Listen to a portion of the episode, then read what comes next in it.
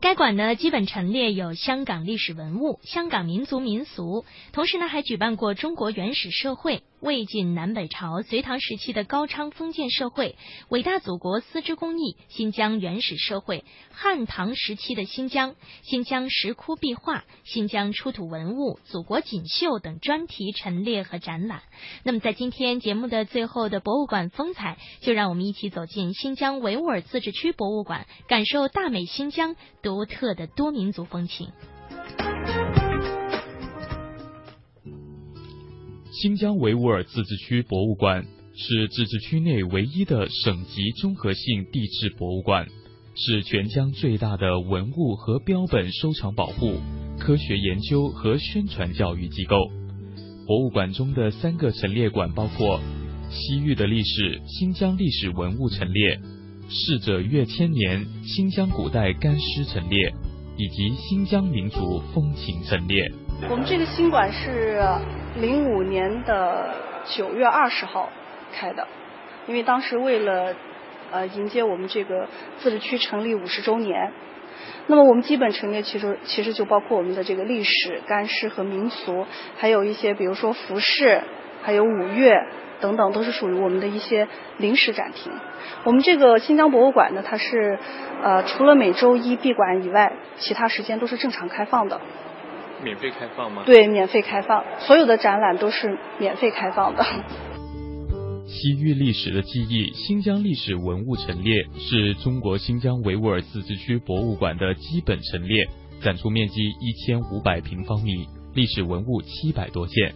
整个陈列分为文明的曙光、金石之光耀天山、汉通西域开先河、群雄争霸民族融合。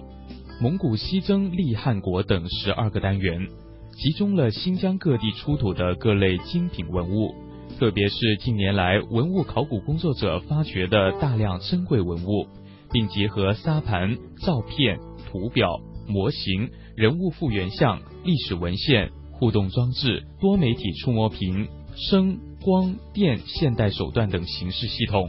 形象生动地展示了新疆地区的历史发展进程和新疆地区原始社会、奴隶社会、封建社会等发展阶段的历史概况。史的记忆，新疆历史文物陈列。新疆古称西域，意思是中国西部的疆域。新疆自古以来呢，就是多民族活动和聚居的地区，其悠久的历史和璀璨的文化是构成中华文明不可或缺的组成部分。那么，在数千年的这个历史长河中呢，古老的丝绸之路贯穿全境，四大文明在这里汇聚，使之成为连接东西方文明的重要纽带。所以在我们新疆境内呢，发现的一些古代遗迹以及出土文物，都有着丰厚的历史内涵。这边我们看到的，这是啊阿图什人头骨，距今是一万多年了。这是一九八二年的时候在阿图什阿胡乡出土的。那么这是目前在我们新疆境内发现的最早的人类头盖骨。经过专家的鉴定，这是一位十八岁成年男性头盖骨。那么这边我们看到的是属于新疆的这个新石器时代的一些遗存。呃，那么我们新疆发现的这些这个细小的石片石器呢，一般都是绑在木质或者是骨质的柄上，做成复合工具来使用的。而且在我们这里发现的这些石片石器和我国甘肃、青海、蒙古等地发现的，无论是从打制的工艺以及形制来看，都是非常相似的。这也说明这个新疆史前人类最初的经济活动和社会生活与祖国内地的相似性，以及在在这个文化上的交流。嗯。这边呢是第二部分，金石之光耀天山。这里呈现给我们的主要是新疆在青铜和早期铁器时代的一些遗存。那么这件文物呢就比较重要了，叫做青铜武士俑，距今是两千五百年左右，在伊犁的新源县出土。我们可以看到它的头上戴了一个圆形的大弯钩帽，上身赤裸，下着百褶裙，单膝跪地，手中握着的物件呢已经丢失了，身上的肌肉线条刻画的强劲有力，这是一个典型的赛人形象。赛人呢也就是早期。生活在伊犁河流域的一支游牧民族。啊，就他是原来手上应该是拿着武器。对，武器或者是火把，因为这个赛人他呃信仰显教，也就是我们说的这个拜火教。那么这边我们看到的就是在小河墓地出土的一些文物。这个小河墓地呢，也被人们称作是神秘的沙漠殿堂。那么距今年代呢是三千八百年左右。我们看到这件木雕人面像，我们可以看出啊，它整个呢是用胡杨木做成的，而且它的鼻子造型很夸张。这个牙齿呢，它是用鹰的羽毛上的鳞管将它剪成一小段一小段，然后呢再镶嵌进去。这边呢进入的就是汉代部分了。那么在汉代这个展厅当中呢，有一件非常重要的文物。很多人也都听说过，叫做“五星出东方立中国景护帛”。那么我们这里呢是没有展出它的原件，原件呢是在我们新疆考古研究所。这个“五星出东方立中国景护帛”呢，它是一九九五年的时候在民丰县尼雅遗址的八号墓男主人，我们把它称之为“沙漠王子”的弓箭旁发现的。那么长呢是十八点五厘米，宽是十二点五厘米。我们看到的这是一个放大的照片，其实它的真实大小和我们成人手掌差不多大。上面呢分别。用宝蓝、绛红、明黄、草绿、白等五种颜色织出花纹。从右往左，我们可以看到有孔雀、仙鹤、辟邪、白虎等祥禽瑞兽，并且还织出了汉字“五星出东方，立中国”。那么我们可以看到，其实，在两千多年前呢，就有了这个“五星”和“中国”两个词出现了。当然，这个“五星”呢，并不是指我们现在这个五星红旗的“五星”，而是据《汉书·西域传》记载呢，是指天文学上的金木水火土。中国也不是指现在的中国，而是指当时的中原地区。所以，这件锦护帛整个意思呢，就是当金木水火土同时出现在东方的天空，将有利于中原的发展。这件锦护帛呢，在我们国家仅此一件，非常的珍贵，而且呢，它已经被列入。入了我国禁止出境的六十四件国宝级文物之一。嗯，这件文物呢叫做彩绘天王踏鬼木俑，它是一九七三年的时候在吐鲁番的阿斯塔纳墓地二百零六号墓当中发现的。木俑通高是八十六厘米，由一个彩绘天王和一个素面的小鬼组成。首先，我们来看看天王的造型。那么天王呢是全身施彩，头上没有戴战盔，而是将发髻呢梳到了顶部，自然形成一种装饰。发髻中间系有一根红带，显得别具一格。天王身穿铠甲、盘领，左右胸部各配一块圆形的绿色护颈，双肩有护帛，护帛呈虎头状，虎口中吐出橘红色菱格状的内层护帛。铠甲整个是以大红为底色，上面会有流云纹牡丹花卉，边缘会有鎏金边饰。使得整副铠甲显得色彩绚丽、富丽堂皇，极富艺术感染力。那么我们接着往下看，天王脚穿黑色彩绘长靴，左脚蹬地，右脚的底部呢有一个圆柱形的笋头，恰好置入小鬼腹部的毛眼中。小鬼的描饰不多，除了头绘小红帽，面部用墨线绘出五官外，全身裸露出木质的本色。天王的五官雕刻很有感染力，眉峰上扬，双眼暴突，血盆大口里露出了两排结实而有力的雪白牙齿，粉紫色的面部肌肉层次分明，显得非常有力，浑身透出一股凛然正气。而小鬼是双手撑地，两腿弯曲，头扭向一侧，露出痛苦挣扎的表情，和天王俑形成了鲜明的对比。那么令人称奇的是，这件木俑它是用三十多块大小不等的木料雕琢后联合而成的，甚至连天王的牙齿这样细小的部分都可以拆卸自如。那么俑呢，在我国古代其实是墓的保护神，尤其是保护这个达官贵人的墓葬。而这尊彩绘天王踏鬼木俑，在我国目前仅此一件，无论从其雕刻技法、造型还是用色等方面看，都堪称国宝。它不仅是我国古代劳动人民智慧的结晶，其实呢，更体现了西域与中原血脉相连的历史渊源。考古学家发现，这件天王俑虽然是一身中原武将的服饰，但是不经意间露出的裤腿和袖口却是清晰漂亮的西域特色花纹。两种不同的文化因素就这样亲密的融为一体，显得和谐而又自然。嗯，那本身这个这么踩着，它是代表什么？是类似保护神这样的？对，墓葬的这个墓主人的一个保保护神。这幅绢画呢也是非常有名的，叫做彩绘伏羲女娲绢画，它也是在吐鲁番的这个阿斯塔纳墓地夫妻合葬墓当中出土的。我们看到的这一位呢是伏羲，他的左手拿着矩，也就是我们说的尺子，象征着地是方的；女娲呢右手是执圭，也就是我们说的圆规，象征天是圆的。古代天圆地方的说法在这里得到了很好的体现。而且我们还有一句话叫做“没有规矩不成方圆”。两者头顶上的这个圆圈象征太。太阳，下方的圆圈象征月亮，旁边的这些圆圈象征星辰。那么像这种伏羲女娲绢画呢，一般都是放在墓葬的顶部，画面朝下，有引魂升天的意思。这种葬俗呢，也是从中原地区传入到我们西域的。呃，这边我们还可以看一下这个图尔扈特银印，这也是非常重要的文物。它主要就是介绍的是东归的这段历史故事。这个图尔扈特呢，它原来是卫拉特蒙古四部之一，后来呢，因为准噶尔部的这个不断强大，所以他们西迁至伏尔加河流域一带呢啊生活。后来又不堪不堪忍受这个沙俄的压迫，所以他们在一七七一年的时候，图尔扈特部的首领沃巴西就率领他的十七万部众，从伏尔加河历行呃历经。千难万险，就是步行了有八个月的时间，回到了祖国的怀抱。那么当时乾隆皇帝呢，非常的感动，就在承德避暑山庄呢，是接见了他们的主要首领，而且给他们颁发了这些银印。这些银印呢，呃，一枚的重量是在四点二到四点三公斤左右。那么正文呢，就是满文和蒙文的合璧，大致的意思就是忠诚的旧图尔扈特部，英勇之王。新疆地处亚洲腹地，是丝绸之路的重要组成部分。也是古代交通要道，是历史上各种民族种族迁徙交汇融合的地方。由于新疆的气候极其干燥、降雨稀少等众多特殊自然环境，使新疆成为世界上拥有人种古尸最多、保存最好的地区之一。这是大自然留给我们的无价之宝，也是我们今天考古研究者不断研究的珍贵的实物资料。视而不朽，惊天下。新疆古代干尸陈列面积约七百平方米，展出数具古尸，辅助陈列了大量的随葬精品文物，并以照片、图片、多媒体触摸屏等多种形式丰富陈列内容。整个陈列分为楼兰居民、小河埋葬千口棺材的墓地、戴金鹅面具的银盘人、扎滚鲁克的彩绘面人、金觉国夫妻情。阿斯塔纳地宫的主人、阿勒泰石人石棺木等七个单元，这里有举世闻名的楼兰美女复原图，另外还有大唐将军张雄的干尸。博物馆通过蜡像复原了将军生前潇洒的英姿和他的戎马岁月。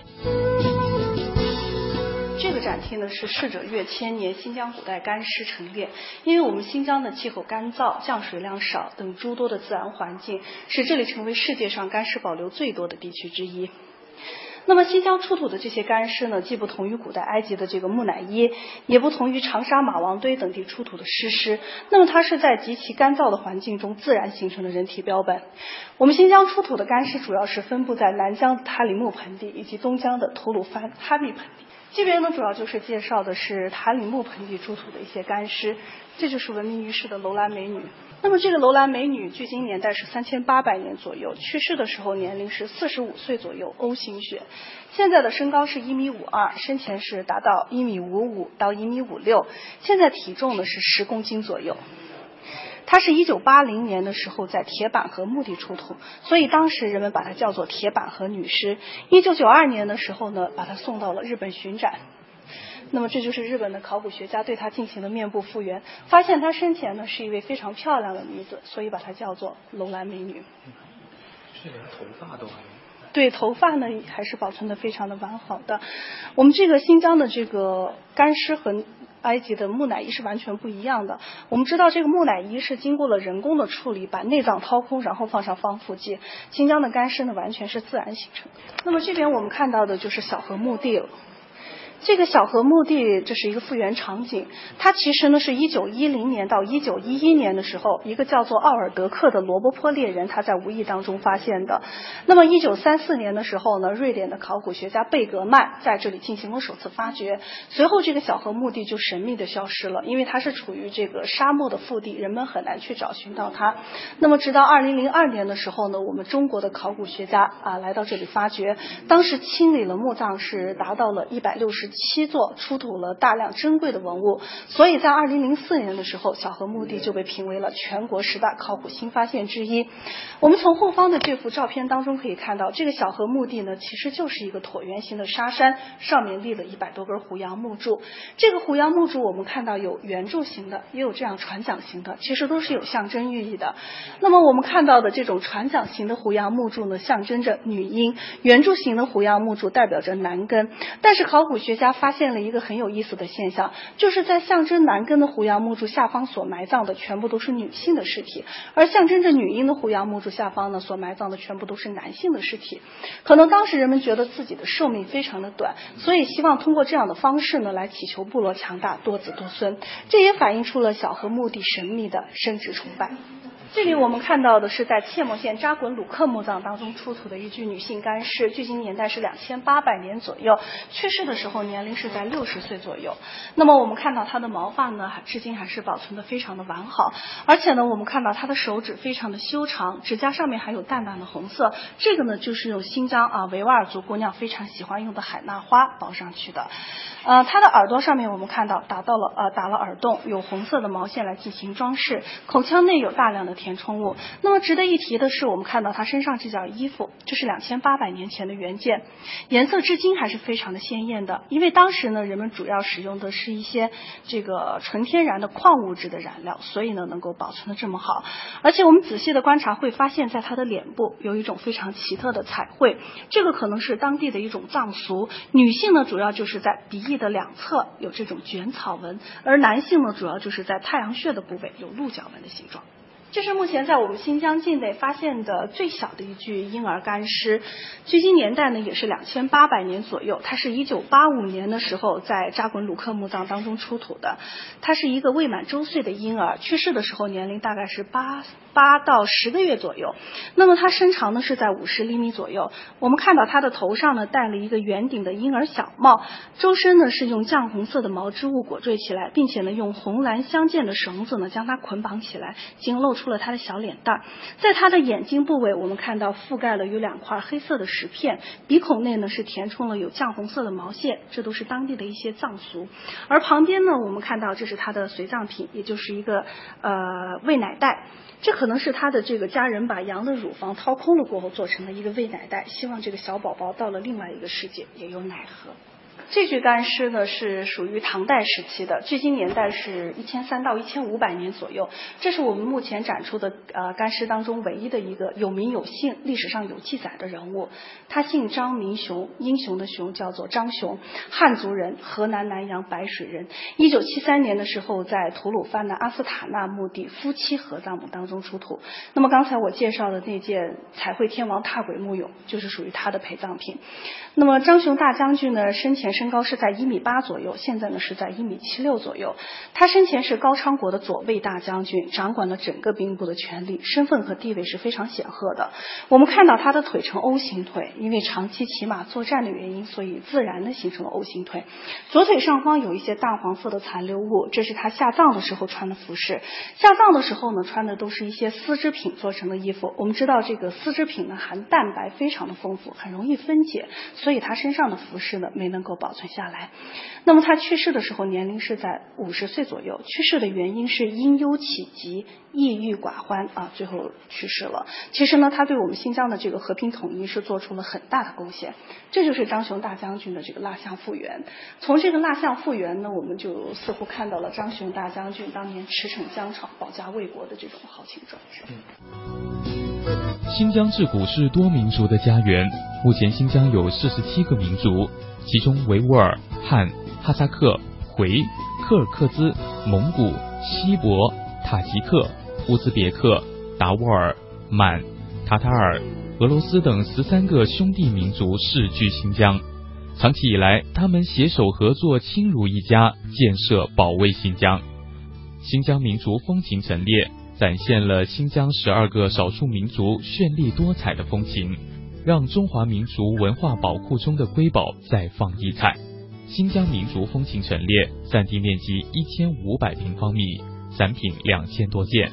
从各民族的住房、服饰和生活用品，到各民族的风俗习惯、都在该展览中得到了全面的体现。这个展厅是民俗风情展，那么主要介绍的就是世居新疆的十三个兄弟民族的民俗风情。这是维吾尔族，维吾尔族呢在新疆现在人口呢是一千多万人。这个呢是十二木卡姆的一个演奏的这个油画，十二木卡姆就是十二套大曲的意思，演奏下来需要二十多个小时，所以呢，在二零零五年的时候被列入了世界非物质文化遗产。这些都是演奏十二木卡姆使用的乐器。我们新疆不仅是歌舞之乡，而且还是瓜果之乡。这里看到的这是一些蜡制的水果，因为日照时间长，所以瓜果都很香甜。这是一个带盆的切菜墩，我们看到中间凸起来的这个部分是切菜的，菜切好了过后呢，自然的落到旁边的盆里，非常的方便。这边是维吾尔族的服饰，那么这个男性的服饰呢叫做恰帕，中间系的这个腰带呢就是起到了扣子和口袋的作用。我们可以看到它整件衣服上面没有一粒扣子，也没有一个口袋。颜色比较鲜艳的这些就是维吾尔族女性的服饰。呃，像这种就是非常典型的，就是和田地区妇女穿的这种叫剑服，对，因为它的胸口这个地方装饰了有很多箭头的符号，所以把它叫做箭符。那么它上面有一个很小的帽子，这是世界上最小的帽子，已经申请了上海世世界吉尼斯纪录。那么它一般是于田的一些已婚妇女来佩戴，首先戴一个白色的头巾，然后用这个卡子或者是别针把它固定上去，其实也是起到了一种装饰的作用。这是蒙古族，蒙古族在新疆现在人口十九万人左右。这边呢是回族，回族在新疆现在人口一百零五万人左右，主要是生活在昌吉回族自治州、焉耆回族自治县。这是哈萨克族，哈萨克族在新疆现在人口一百六十万人左右。那么我们看到这是他们居住的这个毡房。蒙古人居住的那个叫蒙古包，其他游牧民族居住的呢都叫做毡房。但是他们一般是春天、夏天、秋天居住在这样的毡房里头，冬天呢一般会居住在用石头或者是木头垒起来的房子里面。要是您到哈萨克族家里面做客，就是骑马路过他们家毡房门口，一定要把速度放慢一些。要是您很快的骑过呢，主人会认为您对他不尊重，会带来不好的消息。那么进去的时候，把马鞭子放在门口再进去。要是不小心带进去了，坐下来的时候压在腿下。就行了。进毡房的时候呢，一定要从左手边进去，出来再原路返回。因为左下方呢放的是一些这个生产工具，左上方是晚辈居住的地方，右上方是长辈居住的地方，右下方呢放的是一些厨房用具。所以进去的时候一定要从左手边进去。这个哈萨克族呢有一项非常有意思的活动，叫做姑娘追。这个呢，一般是男女青，就是未婚的男女青年之间，就是表达爱意的一种方式。那么开始的时候呢，这个男性和女性呢，会一人骑一匹马从起点出发，在这个途中呢，这个小伙子就会说很多调侃姑娘的话，但是这个姑娘不能做出任何的反应。到了终点以后呢，这个小伙子骑马往回跑，姑娘就在后面追，所以把它叫做姑娘追。如果这个姑娘觉得小伙子人可以，可以继续交往，她会用皮鞭轻轻的抽他；如果她觉得这个小伙子人不行，她会用皮鞭狠狠的。抽他，这是柯尔克孜族。柯尔克孜族呢，在新疆现在人口二十万人左右，主要是生活在克孜勒苏柯尔克孜自治州。他们有英雄的史诗，叫做马纳斯。嗯，这是锡伯族。那么新疆的锡伯族呢，主要是清政府在一七六四年的时候从东北陆续抽调过来的，在新疆现在人口四万人左右。嗯，因为是从东北迁过来，所以我们看到他们服饰和这个满族人的服饰呢，还是非常的相似的。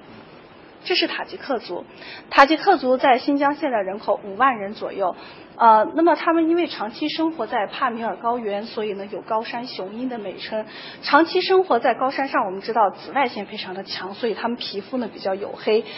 虽然他们的皮肤比较黝黑，却是新疆唯一的一支土生土长的白色人种。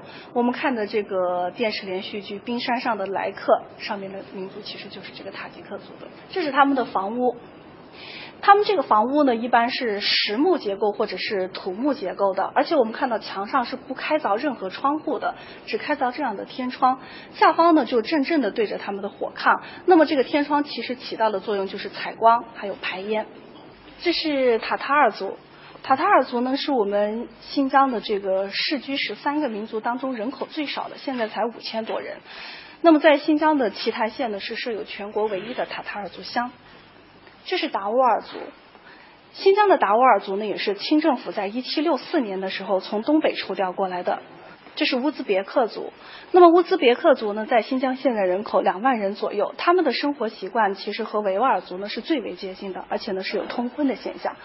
最后这个是满族，这个新疆的满族呢，大部分都是在康熙、雍正、乾隆年间的迁从这个东北迁过来的八旗官兵的后裔，在新疆现在人口三万人左右。